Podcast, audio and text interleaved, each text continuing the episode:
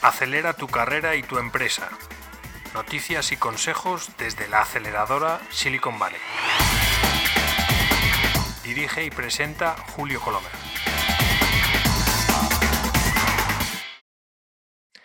Cita del día. Si quieres ver el arco iris, es necesario que antes resistas bajo la lluvia. Dolly Parton. Esta cita de la cantante y actriz americana Dolly Parton nos recuerda que en el camino para alcanzar cualquier meta importante nos vamos a encontrar seguro dificultades. Por lo tanto, me ha parecido muy apropiada para un podcast, eh, para un podcast como el nuestro, dirigido a personas que están luchando por mejorar en lo profesional y en lo empresarial. Con frecuencia los medios de comunicación, especialmente en España, simplifican mucho las historias de éxito de los emprendedores y también de otros profesionales como los deportistas. ¿no? Por ejemplo, vemos a Rafa Nadal ganar Roland Garros y nos parece que es cuestión de un par de días, pero no lo hemos visto entrenar todos los días desde que era un niño pequeño, no lo hemos visto sufrir y recuperarse con sus múltiples lesiones, etcétera, ¿no? Eso pasa con todas eh, las personas que han alcanzado grandes metas. Y esta cita de Dolly Parton nos recuerda que los grandes luchadores tienen la capacidad para apretar los dientes cuando llegan malos momentos y seguir adelante. Recordar, por lo tanto, lo que hemos hablado en varios episodios anteriores. Fracasar no es equivocarse. Equivocarse es solo aprender el camino que no funciona para volver a intentarlo más inteligentemente. Lo único que es fracasar es rendirse. Por lo tanto, en vuestro camino de progreso profesional, de progreso empresarial, de progreso como emprendedores, como directores de startups tecnológicas, el rol en el que esté cada uno de vosotros, os vais a encontrar y todos nos vamos a encontrar obstáculos importantes. Como dice Dolly Parton, para poder ver el arco iris vamos a tener que aguantar muchos chaparrones. Pero lo que debemos tener claro es que todos los ganadores han aprendido a soportar, a apretar los dientes, a soportar los malos momentos y a continuar en la lucha. Saludos a todos los que escucháis este podcast y también a quienes lo veis en nuestro canal de YouTube. Soy Julio Colomer, director de la aceleradora Silicon Valley. Como sabéis, este programa está dirigido a las personas más importantes de la sociedad a todos esos luchadores que os esforzáis por mejorar cada día y que con vuestro esfuerzo contribuís a mejorar la sociedad. Para personas que se están esforzando por crecer profesionalmente. Para personas que se están planteando la opción de crear una empresa. Para personas que están dirigiendo una startup tecnológica y quieren que crezca todavía más. Y para personas que están dirigiendo una empresa y que quieren que crezca todavía más. Este programa y en todos nuestros canales de contenidos, nuestro blog, nuestro canal de vídeo, nuestra newsletter, etcétera, vais a encontrar contenidos interesantes y útiles. En este episodio vamos a tratar las cinco secciones habituales hasta ahora. Hablaremos primero de noticias interesantes que, que he visto en mi repaso diario de noticias de Silicon Valley y noticias de aceleración. Veremos también eh, las cuatro secciones de aceleración profesional, en, la que veremos la venta como camino de aceleración profesional. Muy interesante este asunto. Después, en la sección de aceleración de emprendedores, veremos, eh, daremos otro, otro, otro paso, avanzaremos otro escalón en el conocimiento de todas las oportunidades que nos trae la web 3.0, la nueva ola de innovación de Internet, y veremos algunos casos de uso muy interesantes en la sección de aceleración de startups eh, trataremos el tema de, de que debéis tener mucho cuidado con la selección de cofundadores y de socios. Y en la sección final de aceleración de empresas veremos cómo acelerar las ventas de una empresa en el momento actual. Vayamos, por lo tanto, en primer lugar, a analizar algunas de las noticias que mi repaso diario de las noticias de Silicon Valley me han llamado la atención. La primera de ellas, creo que os va a gustar mucho, eh, la he encontrado en la revista Fast Company, eh, una revista dirigida a, emprendedores y, startups en Estados Unidos, y en su edición digital dedican hoy un artículo firmado por Mark Wilson a la empresa Canva.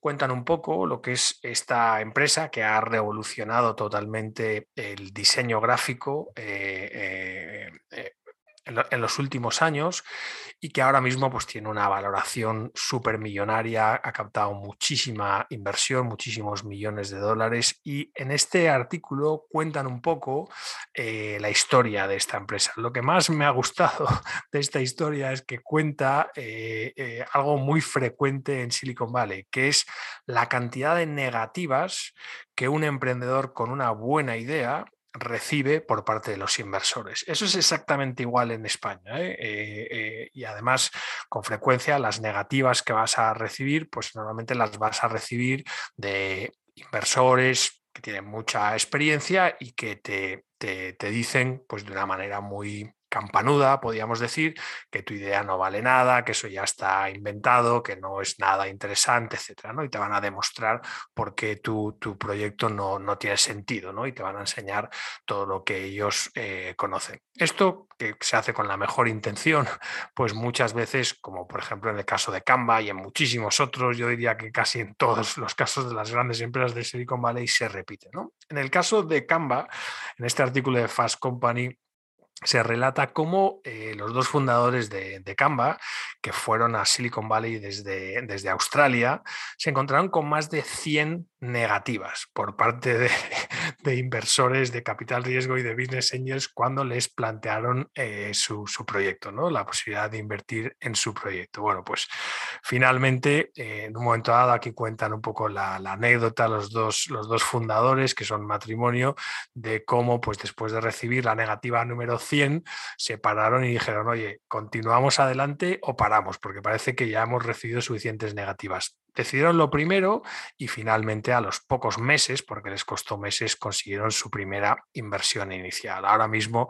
la compañía está valorada, para que os hagáis una idea, en 40 billones de dólares. 40 billones de dólares y espera tener unas ventas de un billón de dólares en 2022. Acordaros de que los billones en dólares, cuando lo leemos en las revistas americanas, los billones hacen referencia a, mil millones en, el, ámbito nuestro español.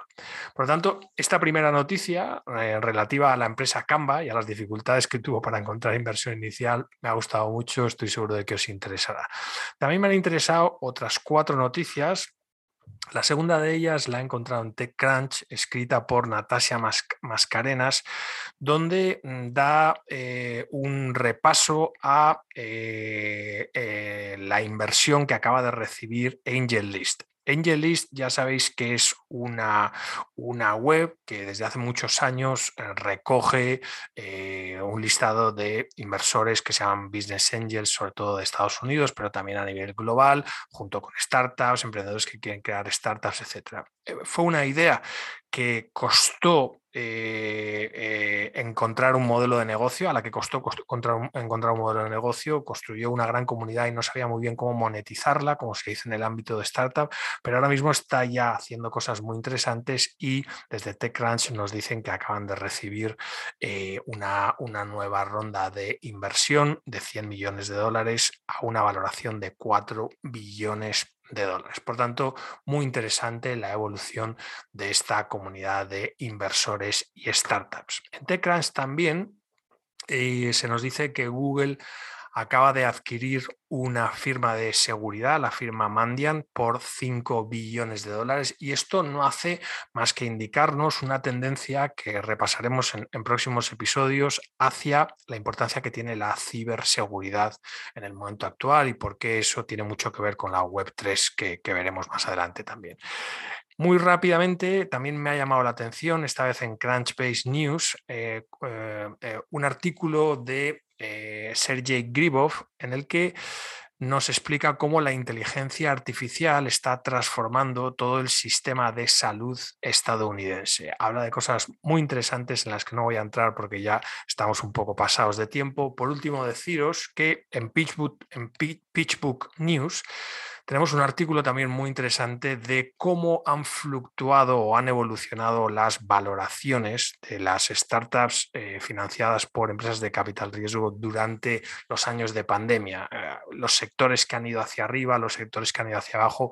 Un artículo muy interesante en PitchBook News, otra de las, de las fuentes de referencia eh, de noticias en Silicon Valley. Terminado el repaso de noticias, en nuestra sección dedicada a la aceleración profesional vamos a tratar el tema la venta como camino de aceleración profesional. Este para mí es un, es un tema fascinante. ¿no? Eh, eh, para mí siempre ha sido muy curioso observar cómo en España y en Latinoamérica tenemos una tremenda aversión a la venta y a los vendedores. No nos gustan, les tenemos antipatía, nos parece que es un trabajo de, bajo nivel y bueno, eh, casi, casi, casi que los vendedores en España y Latinoamérica tienen que disculparse por la profesión en la que trabajan. Esto es muy diferente en Estados Unidos. Cuando has vivido en Estados Unidos durante mucho tiempo, te das cuenta de que la venta no solamente es eh, la función más importante en cualquier empresa, sino que la venta como función tiene muchísima utilidad y muchísimo valor para cualquier profesión, no solamente para la profesión de los, de los vendedores. Aquí en España es curioso, yo tengo alguna anécdota graciosa sobre eso, que incluso los propios emprendedores, los, los llamados CEOs de las startups, cuando se trata de un emprendedor de una startup tecnológica, muchas veces piensan que vender es algo que está como por debajo de su nivel, ¿no? Eh, yo recuerdo que, bueno, en, algunos casos incluso algunos inversores pues me, comentaban si, pero tú vas a vender, como, como diciéndote, te vas a rebajar a eso y por supuesto que un emprendedor o un director de startup tiene que tener un contacto directo con la venta. No vas a poder tener tiempo, no vas a poder disponer del tiempo para estar vendiendo todo el tiempo, pero sí es fundamental que incorpores la venta como eh, muchas de las habilidades de la venta como parte de tu trabajo habitual y diario. Ahora mismo vender, como os decía, en Estados Unidos y en cualquier economía del mundo es la función más importante de una economía. En Estados Unidos dicen que hasta que no se produce la venta no se mueve nada en una, en una empresa. Eh, esta función no es una función exclusiva, como os decía, de los vendedores y por el contrario puede ayudaros mucho en cualquiera que sea vuestro trabajo. Por eso yo creo que es una de las habilidades críticas que os van a ayudar a progresar profesionalmente. Fijaros que no solamente eh, la venta es un camino profesional al que os podéis dirigir después de muchas profesiones, pues hay, muchos vendedores que vienen de, carreras técnicas o vendedores que vienen de carreras de otro tipo y que incorporan el conocimiento técnico que tienen a las habilidades de la venta. Pero luego hay muchos profesionales que están en otras órbitas, eh, en órbitas técnicas o incluso funcionarios, etcétera, que con las habilidades de venta consiguen progresar extraordinariamente dentro de su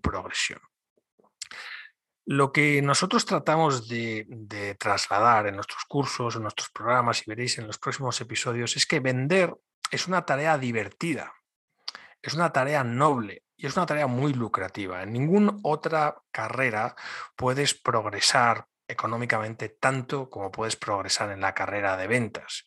Sin embargo, lo que hace muy desagradable la profesión de, las ventas, especialmente en España y también en otros países, es en general la falta de profesionalidad que está asociada a la mala formación. Y esto, la verdad es que a veces eh, resulta como inevitable, ¿no? Porque ¿dónde se forman los vendedores? Eh, en, España y en Latinoamérica tenemos universidades eh, de económicas, de empresariales, de ingenieros, de marketing, de lo que queráis, excepto de ventas. No hay centros de calidad para formar a vendedores, especialmente con metodologías modernas, en la venta moderna. Eh, eh, y de esta manera, las personas que llegan a la profesión de venta eh, llegan sin preparación y llegan en, muchos casos por descarte, porque no les ha funcionado otra alternativa profesional, ¿no? porque no tienen otro remedio. Y cuando llegan a su profesión de ventas, pues reciben un par de instrucciones, mira, este es el proceso, paso uno, paso dos, paso tres, y se ponen a la tarea además con unos objetivos de ventas inalcanzables. Por lo tanto, cuando tienes un profesional que está poco formado, al que se le ponen unos objetivos eh, no realistas para la capacitación que tiene, eh, estás, estás eh, es, como dicen en Estados Unidos, es la receta del desastre. ¿no? Por lo tanto, lo que eso provoca es la presión que tienen los vendedores, todo tipo de artimañas que ponen en práctica y por lo tanto el rechazo que generan en el cliente en general en la sociedad. Y si os dais cuenta, vender en realidad es una tarea sencilla. Es una tarea fácil de aprender, diríamos, en sus conceptos básicos, que luego es mucho más sofisticada ya en niveles avanzados, ¿no? Pero al final, ¿qué es vender? Pues vender es, en primer lugar, saber quién es tu cliente potencial. Y esa es la primera lección que conviene aprender para no dirigirte a aquel que no va a ser tu cliente y por lo tanto al que solamente vas a estorbar, ¿no? Vender es saber quién es tu cliente potencial, lo primero. En segundo lugar, salir a su encuentro y simpatizar con él. Un vendedor no es una persona que espera detrás de un mostrador. Un vendedor es una persona que va a por su cliente. Salir al encuentro del cliente y simpatizar con él. Por eso os digo que es una función, es una función divertida, porque es una función en la que conoces a muchísima gente, gente eh, que te puede aportar mucho, gente con la que puedes eh, pasar buenos momentos, ¿no? En tercer lugar, tienes que escuchar a ese posible cliente y tienes que conocer cómo puedes aportar valor. Y aquí está eh, una de las cuestiones clave de un vendedor. El vendedor tiene que tener conocimiento de su producto o de su servicio, tiene que entender cuál es la situación del cliente, tanto lo que el cliente necesita como las posibilidades que tiene para pagar eh, eh, ese, producto o servicio y la función del, del vendedor es conectar la necesidad del cliente con la oferta que puede proporcionarle la empresa. ¿no? Por lo tanto, tiene que diseñar una solución al alcance de las posibilidades del cliente, tiene que resolverle sus dudas, tiene que cerrar la venta, cuestión muy importante, hay, hay muchas técnicas para hacerlo, y luego tiene que mantener el contacto y asegurarse de que el cliente está satisfecho con su compra. Por lo tanto, la tarea de la venta es sencilla, es divertida, es interesante, es muy beneficiosa, se puede ganar muchísimo dinero en ventas, ¿no? Pero fijaros que no solamente la venta tiene muy mala fama en la sociedad, sino que la mayoría de las personas que empiezan en la carrera de venta se queman. Y se queman por falta de formación y por falta de buena dirección. Hay muy pocos buenos directores de ventas.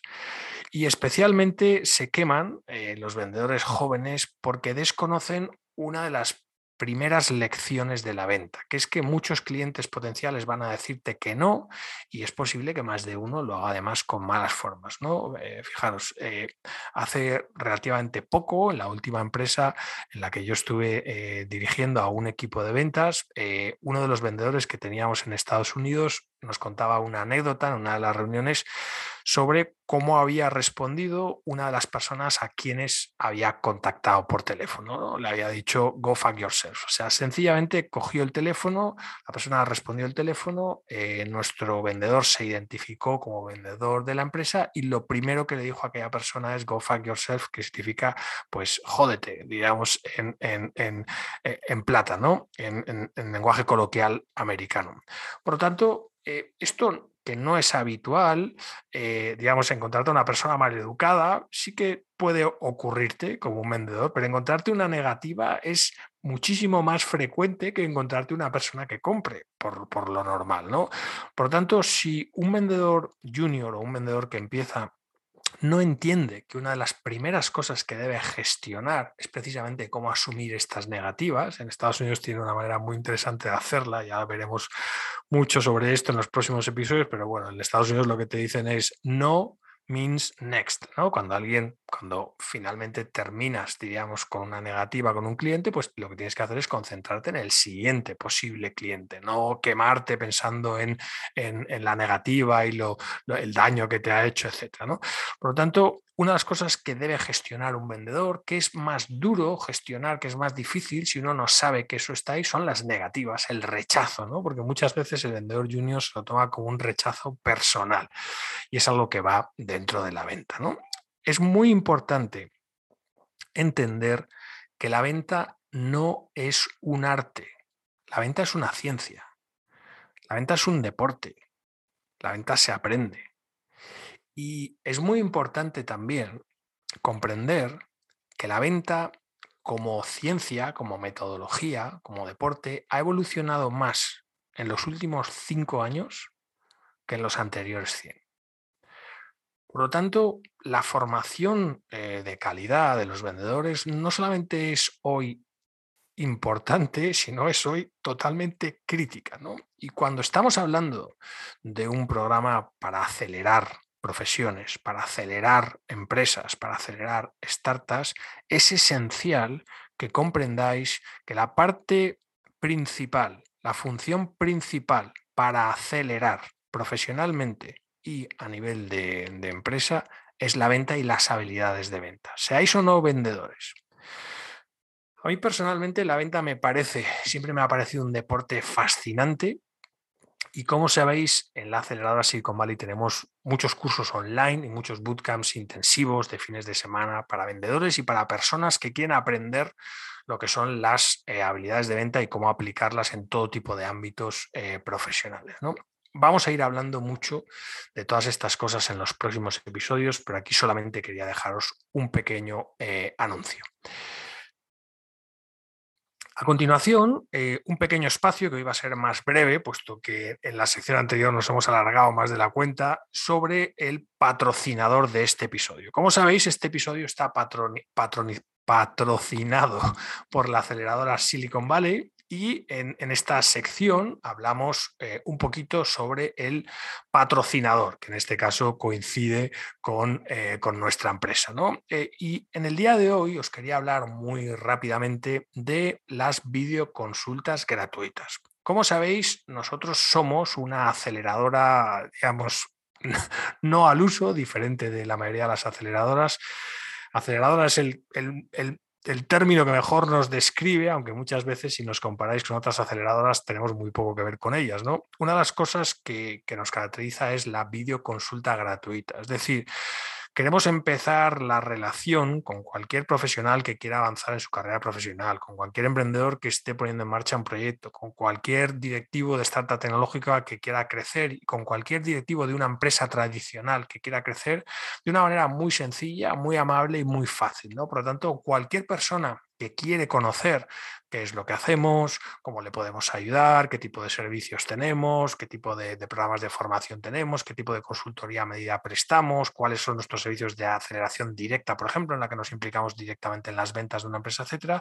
Lo que, lo que puede hacer es eh, eh, solicitar una videoconsulta gratuita con nosotros y esto es tan sencillo como hacer una videoconferencia por Skype o por Zoom, ¿no?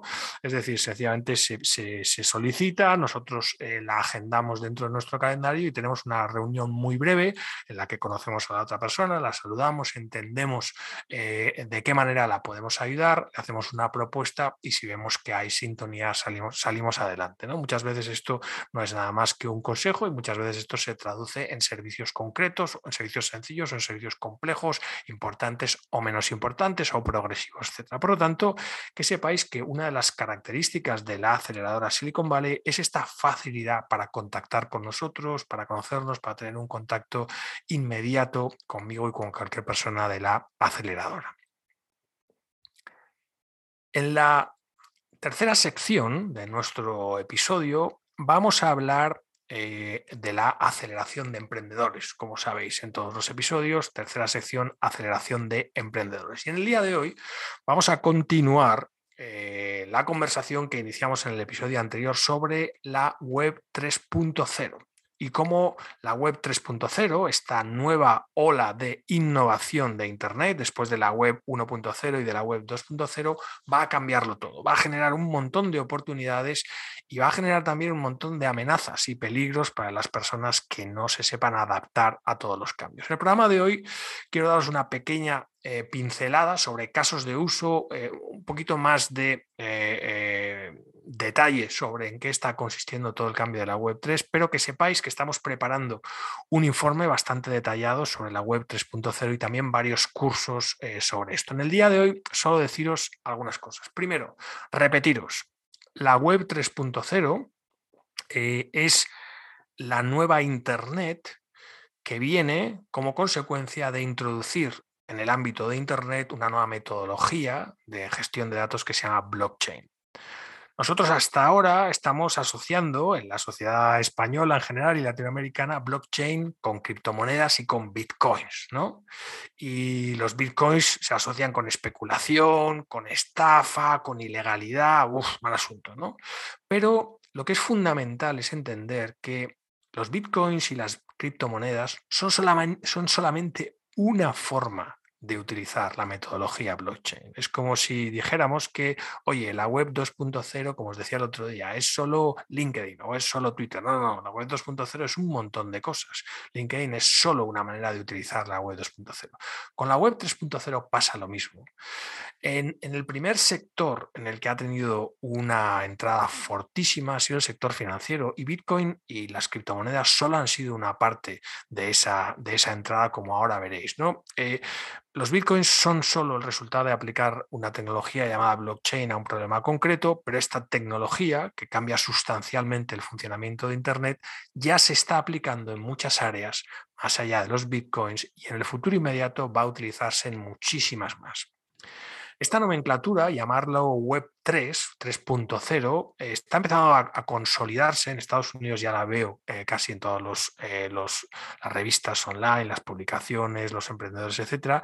Hace más claro, eh, cuando hablamos de Web 3.0, hace más clara la magnitud del cambio sustancial que afecta, que va a afectar a todo Internet y que ya ha empezado. Eh, la nomenclatura Web, 3.0 o Web 3 hace más clara la magnitud del cambio sustancial que trae la tecnología blockchain, es decir, lo va a cambiar todo y pone de relieve que este cambio afecta a todo Internet y que ya ha empezado. Ahora veréis que los cambios en la Web 3 ya son realidad en algunos sectores, si bien lo más significativo es el volumen de la inversión que se está destinando para desarrollar aplicaciones Web3 que van a transformar todos los sectores de Internet. Acordaos de que en el episodio de ayer veíamos que las inversiones de sociedades de capital riesgo en startups de Web3 se habían multiplicado por 9 entre el 2020 y el 2021 y en el 2022 vamos a un ritmo mucho más fuerte todavía. Habíamos pasado del 2020 2 eh, billones de dólares a en el 2021 18 eh, billones de dólares. Como en los casos de la Web 1 eh, y la Web 2, la revolución de la Web 3 creará nuevos negocios, acabará con muchos otros y transformará la forma de trabajar en todos los sectores. Esto es fundamental no penséis que nadie se va a escapar de los cambios de la Web3. Eh, acordaros de cuando hace 20 años eh, se decía, yo recuerdo también en algunos de los programas que, preparé entonces de formación, hablábamos de que Internet lo iba a cambiar todo. Y efectivamente, pensar en que prácticamente no hay ninguna profesión ni ninguna empresa que no se haya visto eh, impactada por el uso de Internet. Como en el caso de las, de las Web 1 y 2, la revolución Web 3 tendrá un impacto en las leyes y en la vida de las personas. Algunos ejemplos de sectores en los que ya está presente la Web 3. En, la próxima, en el próximo episodio hablaremos de empresas concretas y de casos concretos, ¿no? Eh, negocios concretos. Pero hablaros hoy solo muy rápidamente de que el sector en el que primero y más fuertemente se han visto los cambios de la Web3 es el sector bancario y financiero, mucho más allá de las criptomonedas, bitcoins, etc. Pero otros sectores en los que la Web3 ya ha empezado a tener impacto, y veremos algunos ejemplos en el próximo episodio, son salud, logística, o sea, distribución, comercio y comercio electrónico, redes sociales, publicidad, gaming, o sea, juegos online, entretenimiento y contenidos, eventos, arte, turismo, viajes, sector inmobiliario, este es muy, muy interesante lo que se está haciendo ahí, educación y energía. Veréis que en el, en el próximo episodio vamos a ver algunos ejemplos concretos muy interesantes de lo que se está haciendo en el terreno de Web3 ahora mismo. Y no os digo lo que se está preparando. En la última sección, no, en la penúltima sección del episodio de hoy hablamos de aceleración de startups y en el día de hoy hablamos de el tópico cuidado con la selección de co-founders y socios. Esto es extraordinariamente importante. Fijaros, cuando una persona se decide a poner en marcha una empresa o a explorar la posibilidad de poner en marcha una empresa, normalmente eh, se enfrenta a una decisión difícil, ¿vale? Estás trabajando eh, o estás buscando trabajo o estás estudiando y te planteas, oye, ¿por qué no crear una empresa? ¿no? Lo normal, especialmente en España y en Estados Unidos, es que eh, la gente que tienes alrededor no lo considere una buena idea, te recomiende encontrar un trabajo respetable, entre comillas, y por lo tanto que te sientas solo en tu decisión y que te sientas también inseguro, porque eh, es mucho más fácil encontrar gente con, críticas o con malas noticias eh, o con malas opiniones sobre la, idea de una empresa que, lo contrario, que gente que te apoye. ¿no? Por lo tanto, el emprendedor se siente solo, se siente incomprendido y por lo tanto se siente inseguro. ¿no? Y en esta situación, embarcarse en este proceso con, con otras personas lo hace más fácil y lo hace más divertido también. Es mucho menos duro eh, afrontar este proceso acompañado que en solitario. ¿no? Esto las aceleradoras tradicionales lo saben, las incubadoras tradicionales lo saben, los centros de emprendedores tradicionales lo saben y por lo tanto facilitan el contacto con otros posibles cofundadores, lo que se llama los co-founders ¿no? en el ámbito de la empresa. Y desde la incubadora se intenta que, se formen equipos lo más rápido posible. Y muchas aceleradoras incluso pues, forman equipos desde la propia aceleradora. Oye, mira, yo creo que te vas a llevar muy bien con este y tal. ¡Bum! Empezar a trabajar. Sin embargo, seleccionar cofundadores demasiado pronto y de forma inadecuada puede ser un error gravísimo del emprendedor. Gravísimo. ¿Qué ocurre? Que cuando tú estás todavía evaluando la posibilidad de crear una empresa, no es el momento para evaluar la idoneidad de los perfiles que pueden ser buenos compañeros de viaje. Eh, y el hecho de que en ese momento por, sentirte acompañado, por sentirte eh, seguro, por sentirte comprendido, te lances a, un proyecto con las primeras personas que encuentras o casi las primeras personas que puedes encontrar en una aceleradora, puede hacer muy difícil corregir el rumbo más adelante, porque más adelante es muy probable que te des cuenta de que alguna o algunas de esas personas que te han acompañado desde el principio no son las idóneas. Y esto es esto pasa en todas las startups, en los, distintos escalones de crecimiento de una startup. Una de las primeras cosas que se, encuentra es que hay perfiles que dejan de ser, eh, dejan de ser adecuados. Esto, además, el empezar un proyecto con otras personas eh, va a generarte un enorme consumo de tiempo para alinear todas las opiniones, para poner a todo el mundo de acuerdo y para que todo el mundo entienda lo que quieres hacer y te va a distraer de lo esencial. Por lo tanto, te va a, te va a retrasar el diseño de un prototipo, de lo que se llama un MVP, eh, un producto mínimo viable te va a retrasar en confirmar lo que se llama el product market fit, es decir, en confirmar que los clientes están dispuestos a pagar por ese prototipo que tú has eh, creado. Además, te va a sobredimensionar los costes iniciales.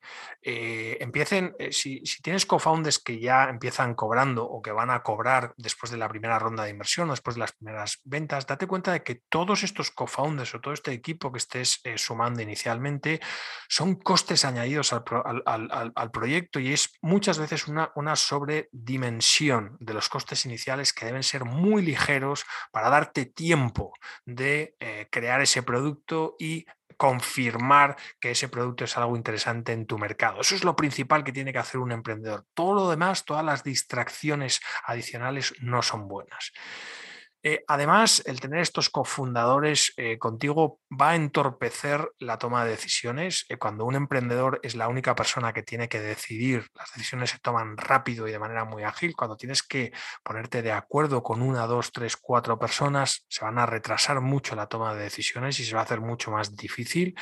Y además, date cuenta de que introducir cofundadores en una, en una nueva empresa, repartir la participación, el capital, las las acciones de esa empresa, va a suponer disminuir tus incentivos como emprendedor. Es decir, hoy puedes tener mucho incentivo para, para ir adelante por un 20% o un 25% o un 30 o un 40% de tu empresa, pero date cuenta de que en las sucesivas rondas de inversión, si eres una startup tecnológica, tu porcentaje de participación se va a reducir y hoy puede ser un incentivo para ti tener un 40% de la empresa y eso puede justificar que te quedes sin vacaciones y sin fines de semana durante los próximos tres años, pero dentro de tres años, si eso se ha diluido y tu participación se ha convertido en un 7%, puede no ser un incentivo suficiente para seguir trabajando tanto en una empresa como lo hacen los emprendedores. Por lo tanto, mucho cuidado. Hablaremos más de esto en los próximos episodios. Hoy lo que quiero decirte es mucho cuidado con esta decisión. Mis recomendaciones son no tomar decisiones permanentes, sino funcionar primero con un marco interino. No te comprometas con personas hasta que no tengas la seguridad de que son las personas adecuadas y las personas idóneas. Y en la medida de lo posible, mi recomendación es empieza, si lo necesitas, con servicios externos. Contrata servicios externos. Contrata lo que se llama en Estados Unidos fractional executives, ejecutivos a tiempo parcial. Y, y utiliza el concepto de preinversores. Esto lo desarrollamos mucho y como sabéis en la aceleradora Silicon Valley nosotros prestamos servicios externos y tenemos servicios también de, ejecutivos fraccional, o sea, de ejecutivos a, tiempo parcial y hacemos lo que es la preinversión, etc. Por tanto, mi recomendación es cuidado con la selección rápida o atolondrada de cofundadores en un proyecto eh, emprendedor. Mucho cuidado. Y última sección en el episodio de hoy, en lo que es la sección de aceleración de empresas. La voy a tratar de abreviar porque vamos un poquito pasados de tiempo, pero el tópico que vamos a tratar hoy es cómo acelerar las ventas en una empresa tradicional. Eh, fijaros que hay muchos tipos de venta. No es lo mismo pues, la venta que se puede hacer en un supermercado o en una tienda a la venta que se puede hacer pues, de un programa de software complejo o de una maquinaria compleja, etc. ¿no? Por tanto, hay digamos, lo que se llama la venta B2C, que es business to consumer, de negocio al consumidor directo final, o business to business, que es del negocio a negocio, cuando una empresa vende a otra empresa. ¿no? Son procesos de venta distintos, aunque la venta en sí puede tener algunas fases, diríamos, comunes, la complejidad de los procesos varía. ¿no? Lo que está claro, sea cual sea la venta a la que te enfrentes en tu empresa, es que los sistemas tradicionales de venta han dejado de funcionar o ya no funcionan como funcionaban. Primero de ellos es lo que llamábamos antes la venta a puerta fría, ¿no? ya sea en directo, andando por la calle o bien llamando por teléfono. Por ejemplo, ahora mismo ya no cogemos el teléfono. Todo el mundo tenemos nuestros smartphones, todo el mundo tiene el teléfono puesto en, contestador automático y nadie coge las llamadas. Y cuando tienes una, un mensaje grabado de un vendedor, muy raramente eh, le prestas atención. Por tanto, lo que es la llamada a puerta fría o el call calling, que llaman los americanos, ha dejado de funcionar. El, email marketing eh, masivo, tradicional, ese correo electrónico que le mandabas igual a 3.000 posibles clientes, también ha dejado de funcionar porque ya estamos muy acostumbrados a filtrar ese tipo de correos electrónicos. ¿no? Por tanto, la venta ha cambiado conforme el comportamiento del consumidor ha cambiado y esto ha sido como consecuencia de los cambios en la tecnología, como vimos en episodios anteriores. ¿no? Por lo tanto, la aceleración de ventas hoy día, te encuentres en cualquier tipo de empresa, pasa por tratar al cliente de forma distinta y pasa por utilizar herramientas distintas de las que se utilizaban hace años. Tratar al cliente hoy día, en la mayoría de los casos, especialmente en B2B, o sea, en lo que es venta a empresas o ventas complejas, pero también en la venta al cliente final, pasa por eh, eh, la gestión de contenidos. ¿Vale? Entonces, pensar, por ejemplo, pues pensemos en un B2C, en, una, en un sector en el que la empresa vende directamente a un, a un cliente final, ¿vale? Pensemos en el sector de seguros, ¿vale? En el que un agente de seguros se dirige a un posible cliente. Eso antes se hacía a puerta fría, ibas directamente al domicilio del cliente, después se hacía por teléfono, después se hacía con un correo electrónico masivo, hoy día ya no se hace así. Hoy día las empresas de seguros crean contenido muy sofisticado, contenido casi casi personalizado, que responde a las búsquedas de Internet que está haciendo el posible cliente y que lleva, una vez que ese cliente se ha interesado en el contenido, lleva a que el cliente contacte con el vendedor. Por tanto, el vendedor se pone en contacto con un cliente que ya se ha interesado por un contenido, etcétera, ¿no? La, publicidad que se utiliza hoy, no solamente los contenidos, sino la publicidad es una publicidad muy distinta, suele ser publicidad contextual o publicidad de tipos distintos, muchas veces relacionados también con la tecnología. ¿no? Por lo tanto, por un lado, los contenidos son muy importantes, pero al mismo tiempo el uso de contenidos tampoco es tan sencillo, ¿no? Y nos encontramos con que hoy día el problema principal que se encuentra una empresa que quiere crecer es, oye, sí, yo ya sé que los contenidos son importantes, yo ya sé que tengo que tener gente creando contenidos, eh, gestionando distintos canales, mi blog, mis redes sociales, tal y cual, sé que tengo que hacer eso que se llama inbound marketing, que es, oye, pues una vez que la gente viene a mi web o a mis redes sociales o a mi canal, de YouTube, eh, cómo contactan conmigo, pero ¿qué ocurre? Pues que después de estar tres años trabajando con eso, mis vendedores me dicen que los contactos que generan ese tipo de actividades de contenido no son buenos. Lo que se llaman los leads en las empresas, los contactos de potenciales clientes que les llegan a los vendedores del departamento de marketing no son buenos. Y lo que acaban haciendo mis vendedores es, oye, ellos se ponen directamente en contacto con aquellos clientes que creen que son interesantes.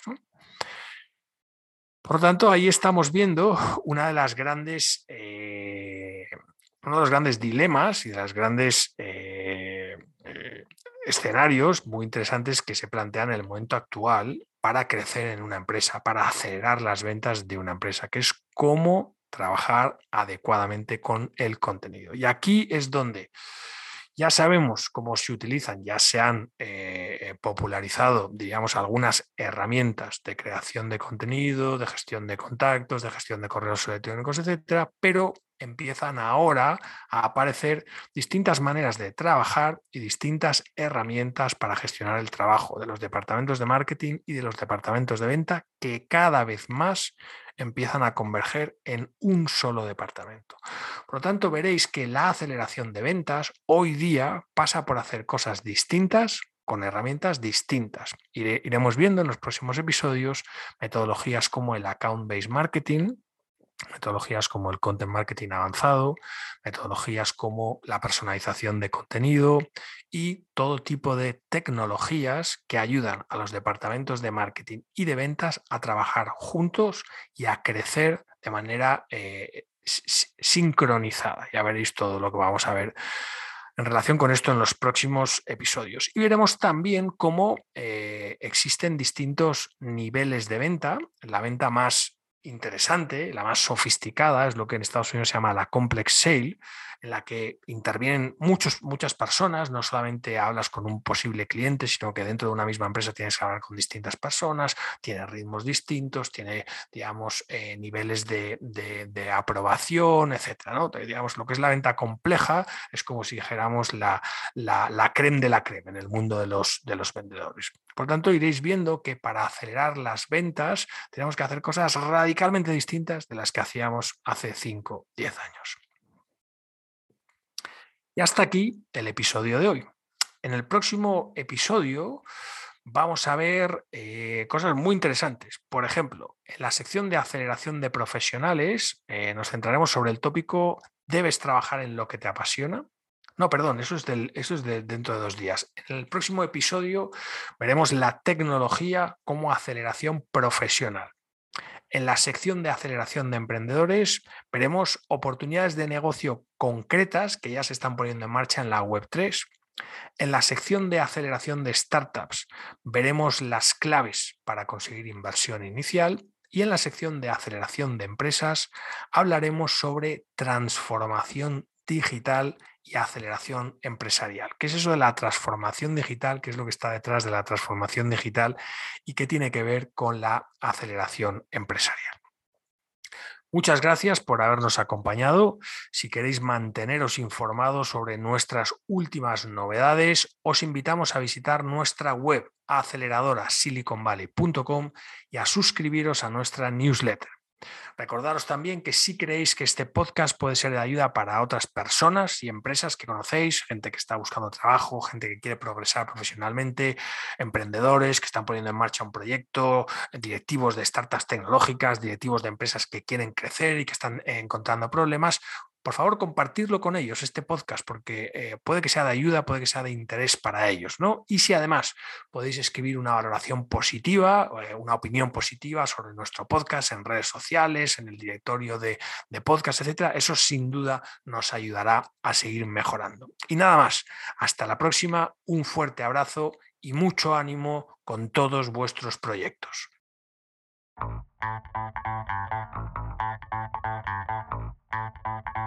you.